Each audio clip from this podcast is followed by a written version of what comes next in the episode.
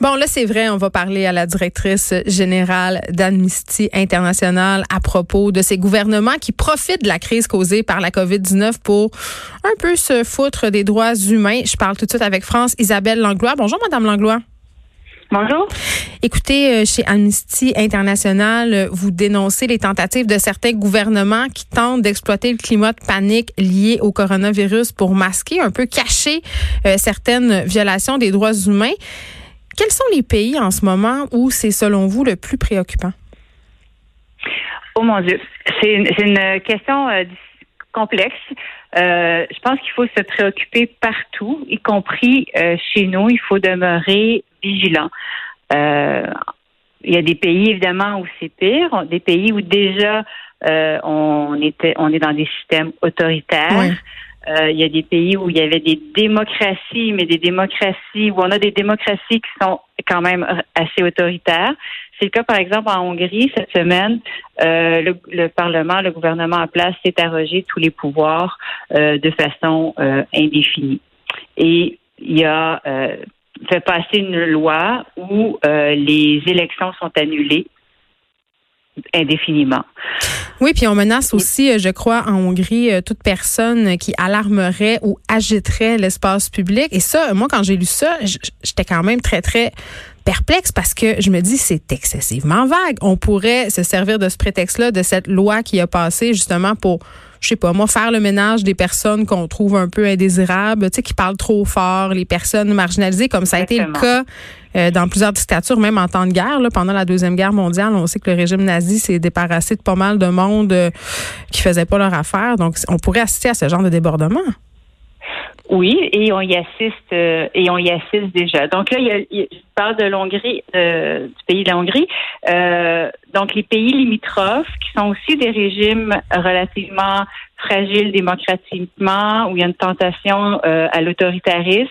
Euh, donc, on pense que ça, ça peut avoir une impulsion le, sur les sur les autres pays de, de, la région.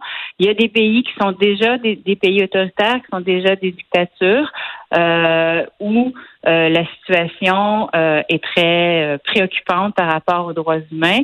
et le fait d'ajouter le coronavirus, la, la, menace de la COVID-19, ben, ça ajoute. C'est le cas en Chine. En Chine, on n'est pas vraiment surpris. Là, des journalistes qui ont été expulsés parce qu'ils ont écrit des articles qui faisaient pas l'affaire du gouvernement chinois. Ça, c'est rien de nouveau sous le soleil. Et, même des même des médecins qui ont commencé à alerter, qui ont été euh, rabroués pour le moins, euh, qui ont parfois été euh, arrêtés, emprisonnés, libérés, etc.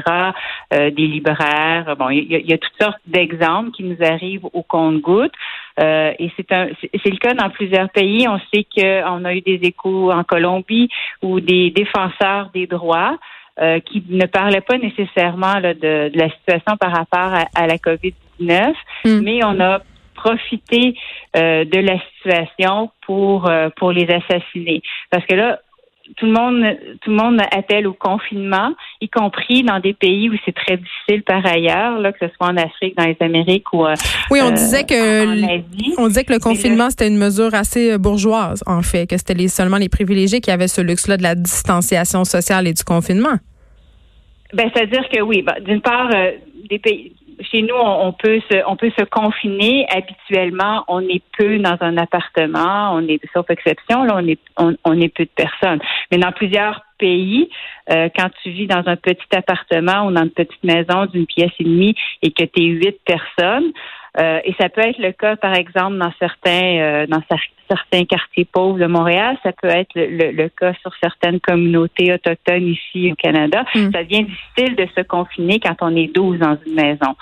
Euh, et donc, dans des pays où c'est la norme, où on, on, vit à plusieurs dans de petits espaces, le confinement devient très difficile. La distanciation sociale devient très difficile. Et euh, et déjà, la situation économique pour nous, pour plusieurs d'entre nous, elle est difficile ici, mais il y a quand même des mesures qui sont mises sur, euh, sur pied, euh, qui vont finir par porter fruit, là, où les gens vont avoir des compensations financières. il y a l'assurance chômage qui, qui est pas extraordinaire, mais c'est quand même une mesure de protection. Tout ça n'existe pas ailleurs dans le monde, dans des pays africains, par exemple. Donc, de dire aux gens, vous pouvez plus sortir, ben c'est parce que si je sors pas, j'ai c'est pas que j'ai plus de salaire qui rentre. Non, j'ai plus, de vie. C'est ça. Donc, j'ai plus rien à manger. Donc ça, ça devient, ça, devient difficile aussi. Euh, il y a, bon, en Afrique, en, euh, en Inde, on l'a vu, euh, en, dans des, certains pays d'Amérique aussi, en Asie.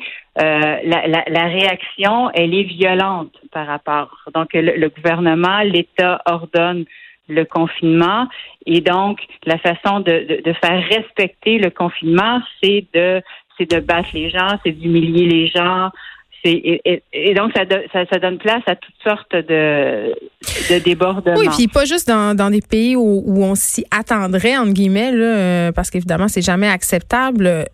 Aux États-Unis, il y a certains États qui tentent de profiter de la situation pour restreindre l'accès à l'avortement. Une sorte de situation comme ça aberrante. Puis évidemment, dans ce, dans type de crise-là, on en profite justement tout le temps pour euh, un peu plus ostraciser les gens marginalisés, précaires, les femmes en particulier. Et vraiment, euh, quand j'ai lu ça, euh, je crois que c'était un article dans le Washington Post à propos de cette restriction au niveau des avortements, je me suis dit, est-ce que c'est vraiment surprenant? Ben, ben, non, parce qu'effectivement, la tentation, elle est là. À partir du moment où il y a une situation de crise, hmm. de prendre des mesures qui sont plus plus autoritaires. Euh, c'est le cas. C'est ce qui se passe ici. Euh, en, ordonnant le, le confinement, euh, en, en, limitant, en fermant les frontières, en limitant les, déplacements, c'est des atteintes aux, aux, droits humains. Cela étant dit, ça se justifie euh, au regard du droit international en matière de droits humains parce qu'il y a une menace qui est euh, la propagation euh, du euh, coronavirus. C'est dans l'intention, c'est dans l'intérêt de la majorité, mais encore faut-il quand même demeurer vigilant. Il ne faut pas que ça perdure dans le temps. Euh, il faut que les mesures qui sont demandées soient proportionnées. Il ne faut pas induire des euh, des, des mots qui seraient encore plus grands euh, que que le mal que l'on combat. Donc actuellement ici au Québec, au Canada, les mesures qui sont prises, elles sont elles sont valides, elles sont correctes, mais il faut garder un œil vigilant parce que la tentation d'être autoritaire, la tentation mm. de, prendre des décisions seules, parce que là, les parlements fonctionnent plus tellement.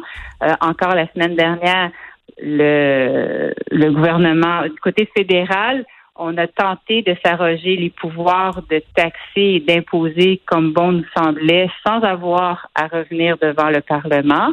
Oui, on a l'opposition d'ailleurs. Euh, ouais heureusement, le Parlement fonctionnait quand même encore, la, notre démocratie fonctionnait encore assez minimalement pour que ça, ça puisse être empêché. Mm. Mais la tentation, elle a été là. Et c'était pas pour les deux prochains mois. On demandait ça jusqu'à la fin de 2021. Donc, il faut, il faut vraiment demeurer vigilant. évidemment, dans, dans un pays, dans, bon, dans plusieurs pays, mais si on prend l'exemple des États-Unis, euh, euh, où on a un système fédéral et des système qui variable d'un État à l'autre, et des, États qui sont plus euh, conservateurs, plus républicains, euh, plus puristes que d'autres. Euh, ben ça peut donner lieu à toutes sortes de débordements. Très bien. Par exemple, on a, on, on a mis la vente des armes à feu comme un bien essentiel, euh, un service essentiel euh, aux États-Unis. Oui, ben c'est justement et on plusieurs statistiques nous démontrent bien qu'à cause de la crise euh, de la COVID-19, la vente euh, d'armes à feu aux États-Unis va bon train. Ce que je retiens, c'est qu'il faut demeurer excessivement euh, vigilant parce que dans, dans les situations de crise, les gouvernements ont tendance à s'arroguer des pouvoirs extraordinaires. France Isabelle Langlois, directrice générale d'Amnesty International, merci de nous avoir parlé. Et à propos de ce texte dont je vous ai parlé sur des États américains qui veulent restreindre le droit à l'avortement profitant de la, la crise de la COVID-19, c'est sur le site du Rolling Stone que vous pouvez aller lire euh, cet article-là. Les effrontés.